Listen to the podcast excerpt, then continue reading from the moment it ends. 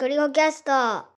こんにちは、ゴリゴキャストです。今日は多分初めてに近いんじゃないかと思うんですが、最近好きな漫画とか面白い漫画とかそういうのを話したいと思います。好きな漫画？まあ、春菜さんとはさ、えっ、と、大きな意味でのお仕事っぽい目線での趣味はすごく合うんだけど、えー映画とか映像が好きな春菜さんとそういうものに全く興味がない俺、音楽は俺は好きだけど春菜はほぼほぼ聴こうともしないぐらい大して興味はないという中で、えーそのまあ一般的によくある趣味として漫画は割と二人とも読む。で、今までゴリゴキャストの中ではなんかなんて言うんだろう。あんま話さないようにしていたというか、あんま話してなかったんだけど、なんかね、最近春菜が意外と、意外と趣味が合う漫画が出てきたっていうのかな。っていうのもあって、まあなんかそういうことなどを話したいなと。まあ、二人とも漫画は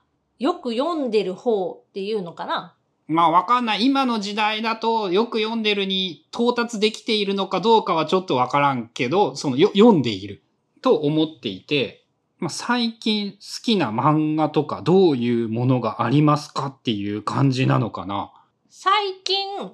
買った漫画とかっていう話で言えば、春菜さんは超メジャー級の有名どころがまあまあ割と好きで、今一番ね、好きさで言ったら多分スパイファミリーが好き。ジャンププラスで連載していって、今もジャンププラスで連載のみだっけ？うん。たまに本誌に出張で、あの、お客さん取りに行くために、本誌の紙のやつに出たりもしてたけど、基本的にはあの、ジャンププラスっていうあの、ジャンプのアプリ内で無料でまあ読める漫画。で、えっと、今コミックスが7巻ぐらいがちょうどこの間出たかな。まあこの前あれだよね。なんかスピンオフ小説出てて買おっかなとか、フルカラーの漫画もあるんだ買おっかなとかっていう悩むぐらいのまあ好き度合いで、コミックスをなんとなく買っている人よりはもう一段階ぐらいハマっているって感じなんかな。まあ、キャラクターの描き方がすっごい上手で、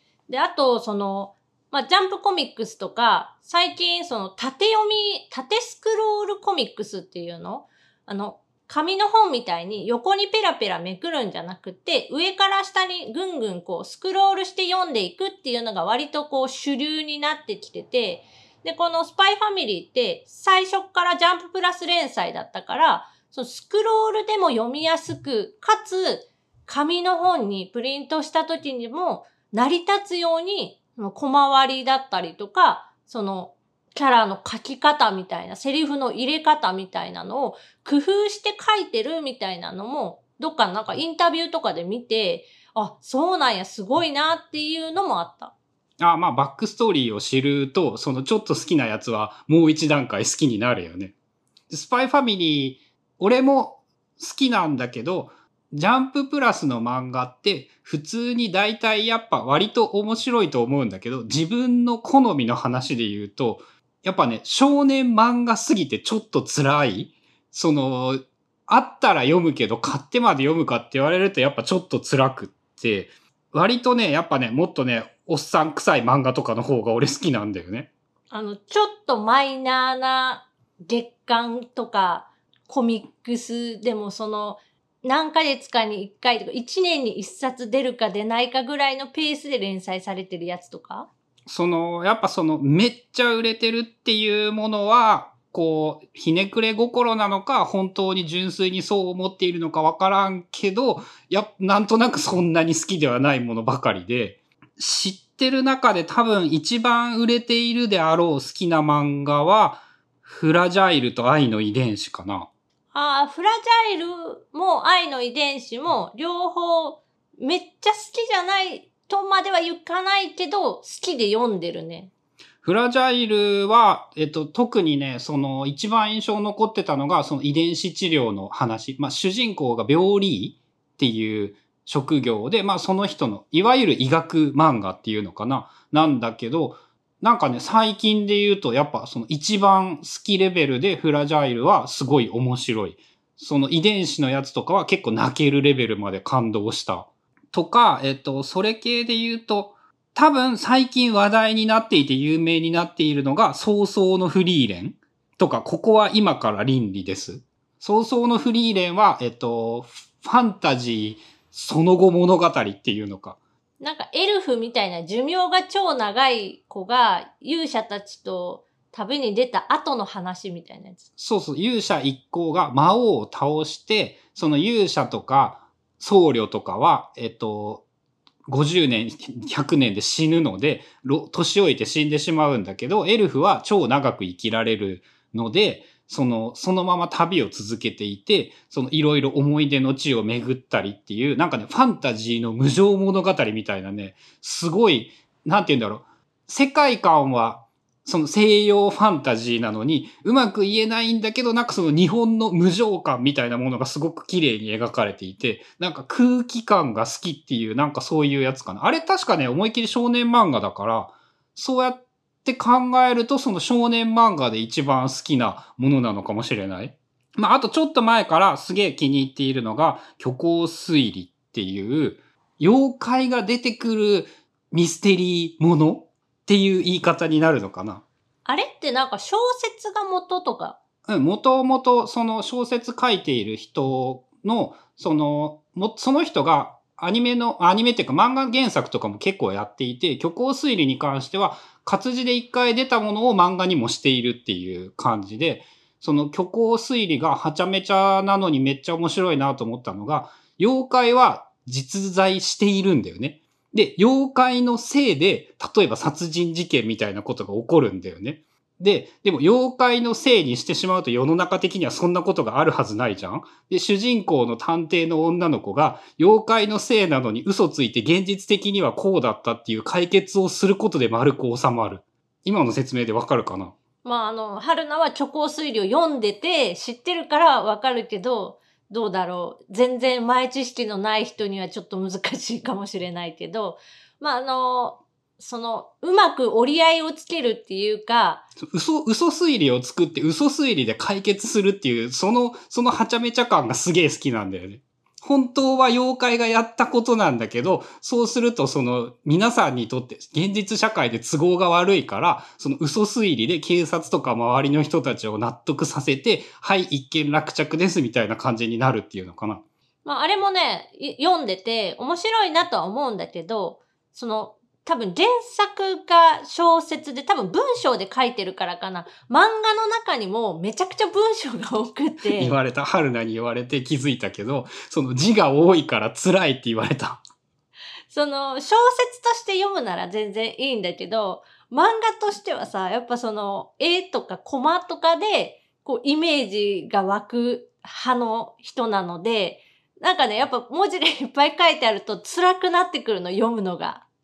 それはね、漫画の種類によって文字が多くて辛い漫画っていうのはやっぱあるんだけど、そこに関してはやっぱ好みとストライクだからなのか、そのね、一度たりとも自分の場合は虚構推理でその文字が多くて辛いと思ったことはないんだよね。ただ言われると確かに元がテキストのものとか、その小説っぽい話の組み立て方っていうの、その活字になっても成立するものの方が自分は好きなことが多いのかもしれないとは思った。あと、ゴリュゴさんにおすすめされて、逆に春菜さんの方がいっぱい読んでたっていうのが、あの、ふ、正直不動産。まあ元ネタというかあれか、元ネタじゃないや。すごいイケイケの不動産屋さんがなんか突然その呪いみたいなものにかかって嘘がつけなくなって、その本当のことしか言えなくなってしまうで、その中で、まあやっていくっていう話なんだけど、まあその世界観をベースに、その不動産業界の闇を描く的な漫画っていうのかな。で不動産業界で、まあ不動産屋さんの営業をやってた人が、今まではもうなんか嘘、嘘じゃないけど、うん嘘じゃないけどってやつだよね。うん、その、自分が商品を売るために、まああの、上辺のいいとこばっかりをこう言ってたのが、ある日突然それができなくなってしまった。本当のことしか言えないから、あ、これはちょっとこういう問題がありそうだなとかっていうのを、そっくりそのまま声に出して言ってしまうみたいな、まあそういう設定の中、どんどん進んでいく。で、後から気づいたんだけど、えっと、その人、原作付きの漫画で、かつてね、黒詐欺っていう、その詐欺を、詐欺師をテーマにした漫画の原作を書いていた人が、今度はその不動産業界をテーマに漫画を書いているんだよね。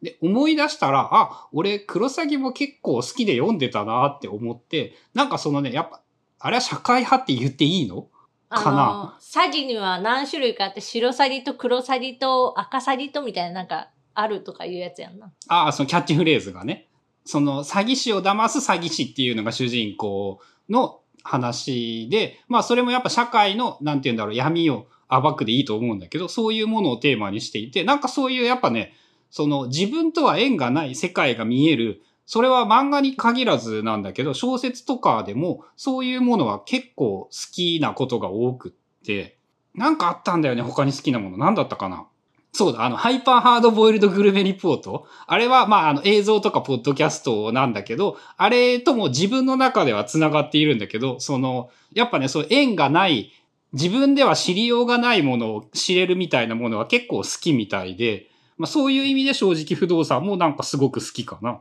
あと、春菜さんおすすめで言うと、割とあの少女漫画の方に分類されるんだけど、あやめくんののんびり肉食日誌。多分ドラマとか映画、実写のドラマか映画になってるやつとかかな。なんか一回、Kindle で、あの3巻ぐらいまで0円みたいなあ、見事にその、うまくいって買ってしまったやつ。そうそう、その後、続きがやっぱ読みたくなって、13巻ぐらいまで全部買ったかな、一気に。なんかね、うまく言えないんだけどね、なんとなく興味が出てこなくってなかなか読めんっていう感じで、こう、どう面白いのか、どういう話なんそもそも。これは、考古学っていうかなんか大学で、大学のその研究室の中での、まあ、恋愛の話なんやけど、こう、骨が好きな女の子がいる。恐竜の骨とかあるやん。化石っていうのああいうなのを、その土から掘ってきて、で、あの、綺麗にクリーニングするっていうの土を取ったりとかして、うんやるのはなんとなくわかる。で、それを組み立てて、博物館みたいなところでこう展示したりとかっていう、まあそういうのに興味がある子たちがこう集まってやってるって。まあ何が面白いって言われるとちょっと難しい。に説明は難しい。日常系なの、ジャンルとしては。そう、キャラの濃い子たちの日常系みたいな。あと、えっと、これも多分少女漫画寄りのやつで、あの、生真面目姫と文房具王子。ああ、文房具のやつは、あの、読んだ。終わった、完結したよね。な、多分したのかな、最後。これもなんかね、スピンオフみたいなので、いろんなバージョン出てたりとかしたのかななんか、コミックスは多分5巻が最新巻で、まあ、文房具がめっちゃ好きな、これも大学の教授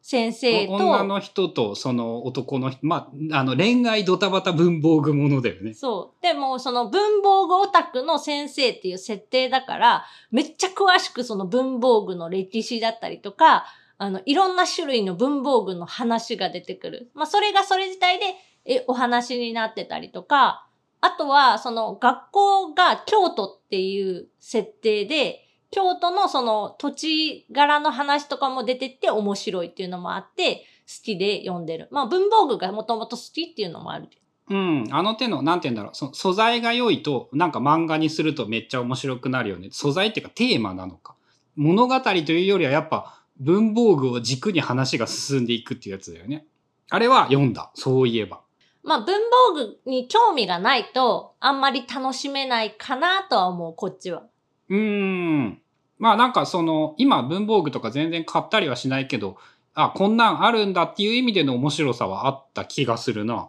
あとはね、多分春菜さんは99%みじんも興味がないと思うんですが、キングダムって流行ってるじゃん、漫画。今でも多分。で、キングダム、時代で言うと、キングダムの直後っていうのかな。降雨と劉邦、漢の帝国が建設されるまでのその二人の戦いっていうのがあるんだけど、その漫画がね、今2種類リアルタイムで連載されていて、流水の翼っていう、その劉邦の軍師として超有名な、こう、諸葛孔明が出てくるまでは、世界で一番というか中国の歴史の中で一番賢い人。諸葛孔明がいたとしても中国の歴史の中で一番その有名な軍師の一人のその長領が主人公の漫画と、えタイトル土直球の劉邦っていうその漢の帝国を作った人が主人公の漫画で、で、その劉邦っていう人が例えばその歴史小説ですごい有名な司馬太郎とかも小説にしていたりするんだけど、なんかね、基本的に聖人君子とは真逆の人で、あの最近の歴史の解釈だと、そのヤクザの親分みたいな田舎者がそのまま、こう、本人の能力も大したことはないんだけど、人に任せる能力とか人を見る目だけは抜群に優れていて、その超絶優秀な相手側の行為に最終的に勝ってしまうっていうキャラクターなんだけど、それがね、その劉邦っていう漫画の方はね、モグラの歌っていう漫画を描いている人が描いている漫画で、そのね、キャラが死ぬほど合ってるんだよね。その女好きなすっげえダメなやつっていうキャラで、絵も相当濃くって強いんだけど、その、そのキャラがその劉邦のきっとそうだろうと言われている劉邦のキャラと驚くほど一致していて、うまくいきすぎていて、なんかこう、歴史ものの中でこう神のようにすごい漫画だと思っていて、春菜さんがどれだけ興味あるかと言われるとめっちゃ難しいんですけど、すごくおすすめです。春菜さんは漫画を読むか読まないかのジャッジを、絵柄が好きか好きじゃないかで割と選ぶ。あのね、モグラの歌の絵とかはやっぱ好きじゃない人多いと思うよ。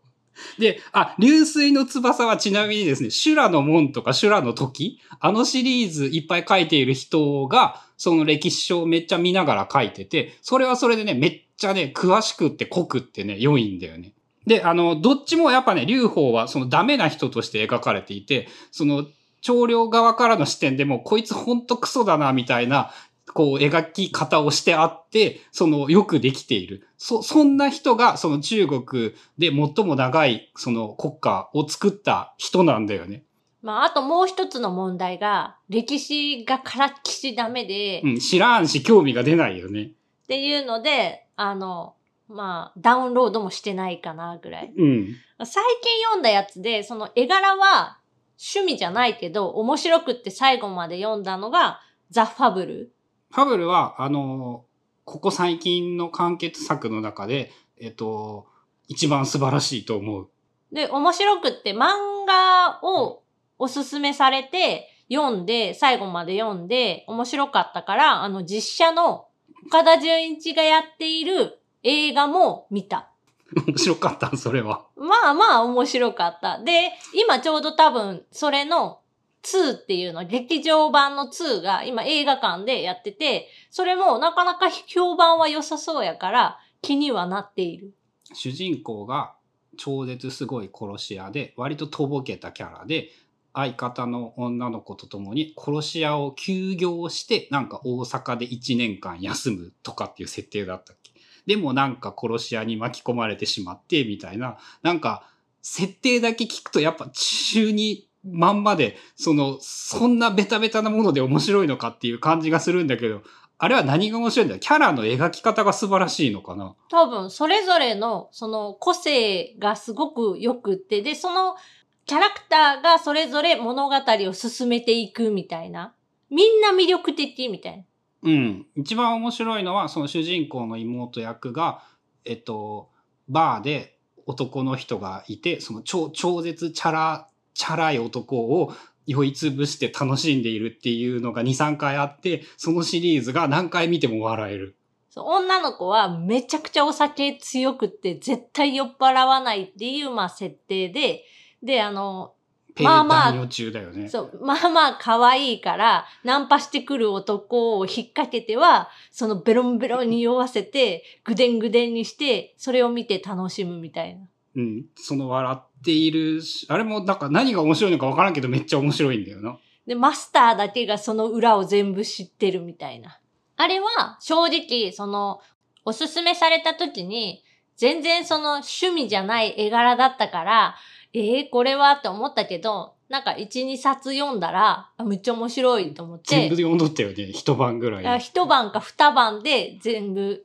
20ぐらいあった ?20 ぐらいある。それ全部読んだ。まあっていうぐらいには面白かった。あとね、えっと、まだ1巻しか出てなくって、今後どうなるかはわかんないんだけど、トリリオンゲームっていう、あれってなんだ？ベンチャー成り上がり物語なのかな？多分。まあ、あの、書いている人が、原作者がアイシールド21とドクターストーンの原作の人で、絵を描いているのが池上良一っていう、えっ、と、一番有名なのは何だったかな？漫画。俺三国志、それも三国志ものの絵を描いていた人で覚えているんだけど、えっ、と、北斗の剣の原作の人とかとよくタッグを組んで絵を描いていたりしていて、まあ、一言で言うと、ああいう感じの絵柄めっちゃ古臭い絵なんだけど、すごい好きで、この、この二人が組んだら最強に決まっているだろうと思って読んだら、ちゃんと面白かった。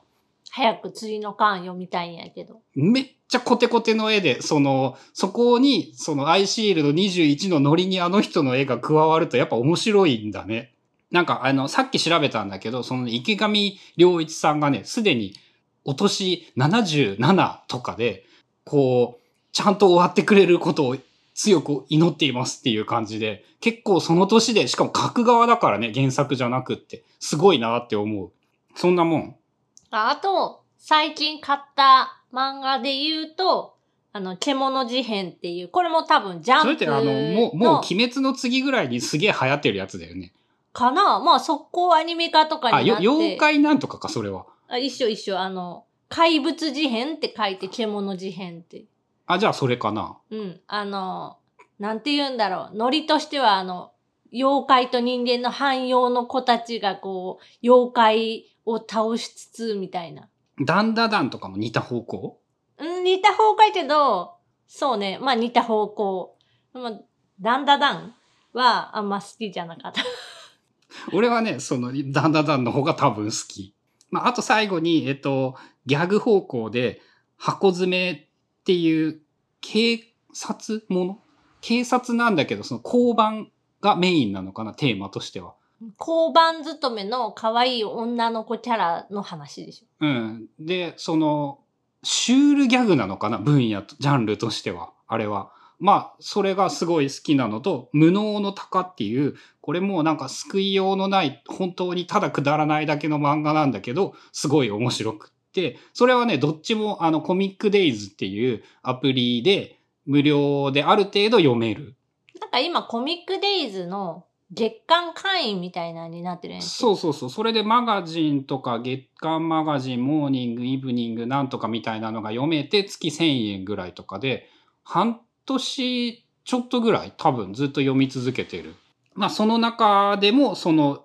それで読める中で一番好きな二大、そのくだらない漫画かな。でも今さ、その、言ってて思ったんやけど、まあ昔、若い頃っていうの、学生の頃とかは普通にお小遣い持ってジャンプコミックスのあの発売日とかに本屋さん行って本を買ってなんかコミックスを読んでたんだけど、ある程度なんか大人になるとコミックスを紙の本で買うっていうことをしなくなって、で、一時あんまり全然読んでない時期とかがあったんだけど、ここ最近、その、アプリで読めるやつとか、まあ、読み放題とか、その、会員になったら、月刊誌の中のやつが全部読めるとか、あの、一話売りのやつとか、まあ、ピッコマとか、ああいう系の、毎日一個ずつ無料で読めるとか、一個ずつ買えるみたいな、ああいうアプリが増えてきて、またその漫画を読む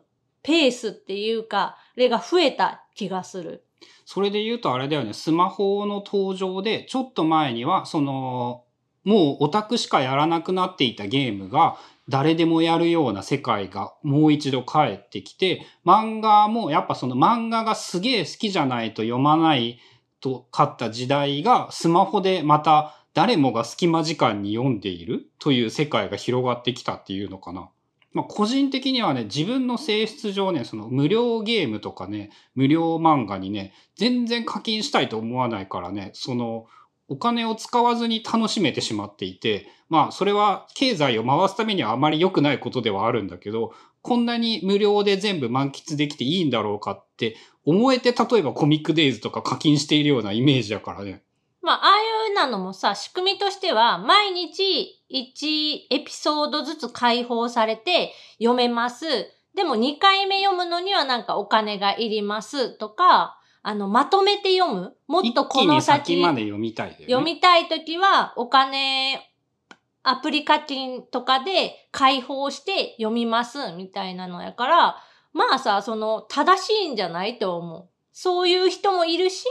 その毎日ちょっとずつで楽しんでる人もいる毎日ちょっし。とずつでさ、その、まあ、我慢が完全にゼロだとは言わないんだけど、なんかほとんど何も我慢せずにそれで自分は満足できてしまうんだよね。まあ、得だと言えるのかどうなの？まあ、得と言っていいのかな？経済的には。その、例えばなんやけど、もう一回漫画読みたいなって思うことってないの？なくはないけど、まあ、一回読んだから他のものでいっかみたいなことだったり、思っているのと、あと最近の場合、やっぱね、その、無料だから読めるを理由にして読むのはなんか時間がもったいないんじゃないかっていうことを、それ違う話やな。まあ思ったりもしていって、その意識的にやっぱ自分が明確に好きなものを買って読むことをやろうとは思っている。まあ、春菜の場合、そういうなんか漫画、あ、面白いなって思うと、なんかね、本当めっちゃ短期間に読み切る。あれ覚えれんでしょ？記憶に残らないでしょ？短期間で読んでしまうと。だから、えっ、と、何年かとか、何回か、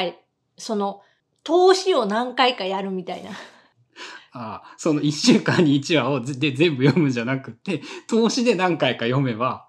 記憶に残る。で、そのためにはコミックスをなんか買っとかないといけないっていうか、いつでも好きなタイミングで読めるようにまとめてぐわって読めるように、そのためには、その何かしらの形でデータを持ってないといけないから、そのためにまとめ買いするみたいな。まあそもそも漫画が今やっぱ3巻まで無料で配ると続きが売れるというのが、えっと、ほぼほぼものすごく利益が出るから誰もがやっているというのはきっと間違いないので、まあ人類はみんな大体そういうもんだってことなんだよね。そう、だからまあタイプはあると思うんだけど、1話ずつ、毎週1話ずつ、ずっと無料で見れます。でもまとめて読むためにはお金がいりますとか、そういう課金モデルっていうのは、その、いいと思という感じで、なんかいっぱいあって、これリストにするの大変やね。う。え今日紹介した漫画？